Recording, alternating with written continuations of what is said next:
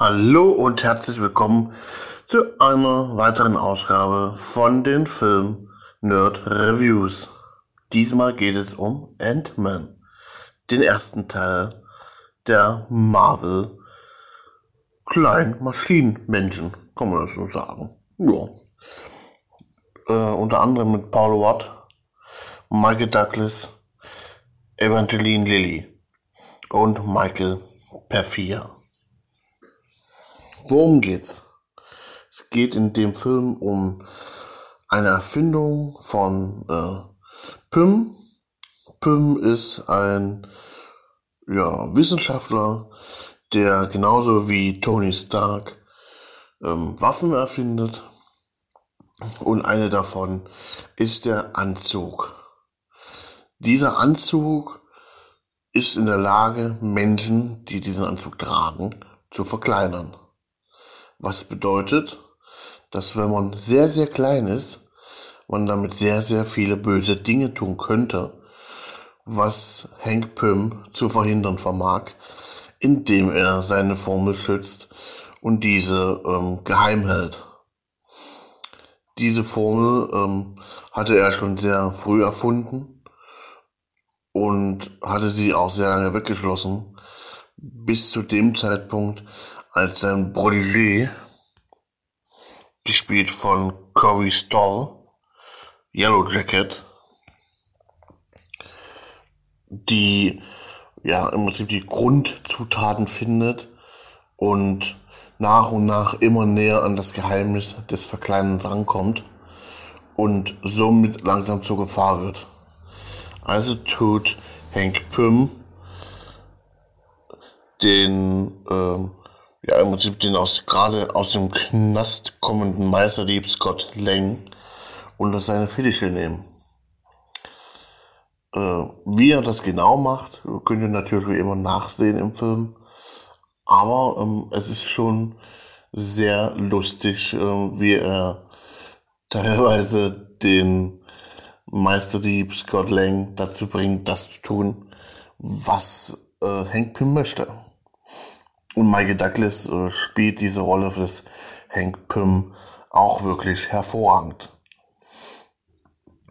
Ähm, ja, Hank Pym hat auch eine Tochter, die natürlich auch noch mit dabei ist. Und äh, da auch eine, ähm, in, dieser, in diesem Fall, die ja, im Prinzip die Karte in das Hank Pym Gebäude ist, was ja nicht mehr Hank Pym selber gehört im Prinzip, sondern eben dem Protégé. Und dort versuchen sie den Anzug rauszuholen, diesen Yellow Jacket, den neuen Anzug, und diesen zu zerstören. Leider klingt das nicht auf Anhieb und sie müssen sich eine neue Strategie ausdenken. Auch wie der Film am Ende ausgeht, werde ich euch natürlich nicht verraten. Aber insgesamt ist das so die Handlung der Film ist wirklich gut gemacht, gut umgesetzt, ähm, grafisch und sehr effektvoll. Man sieht es kaum noch, dass äh, animiert wurde. Ähm, auch, äh, na gut, mit den Ameisen und den ähm, anderen äh, Viehzeug hätte man sich ein bisschen mehr Mühe geben können. Aber ich glaube, das ist sehr schwer, die perfekt nachzumachen. Ähm, aber die Idee dahinter, wie äh, diese Ameisen der verschiedenen Typen gesteuert werden, ist schon wirklich cool. Ähm, auch, dass, es, äh, dass man nicht nur verkleinern, sondern auch vergrößern kann, wird in dem Film deutlich gemacht. Und äh, dadurch passieren auch hin und wieder mal kleine Missgeschicke. Ähm, eins, dabei, äh, eins davon ist zum Beispiel, dass er versehentlich eine Ameise ja, vergrößert dann läuft er auf einmal da durch die Straßen und die Leute denken, einer, einer zum Beispiel sagt dann so, äh, ui, was ist das für ein hässlicher Hund? Und weil der überhaupt nicht glauben kann, dass es eine Ameise sein könnte. Also das haben sie schon sehr cool umgesetzt. Insgesamt ähm, hat der Film eine gute Länge, finde ich.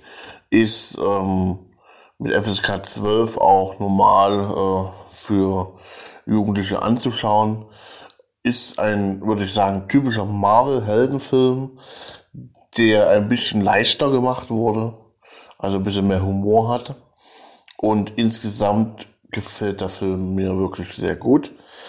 Ich würde ihm so eine 6,5 Punkte geben. Ähm, IMDB äh, hat eine andere Meinung, die sagen 7,3 von 10 und Movie Pilot sagt 7,1 von 10. Also sie, daran kann man merken, dass der Film echt gut ist. Und dieses Jahr äh, kommt ja auch äh, Ant-Man and the Wasp raus. Deswegen habe ich mir gedacht, ist es doch nochmal ganz interessant, dieses Review für euch zu machen und den Film mir nochmal anzuschauen. Ich danke euch fürs Zuhören und wünsche euch einen angenehmen Tag, Woche, Monat, wann immer ihr es hört. Euer Filmnerd David. Bis zum nächsten Mal. Ciao.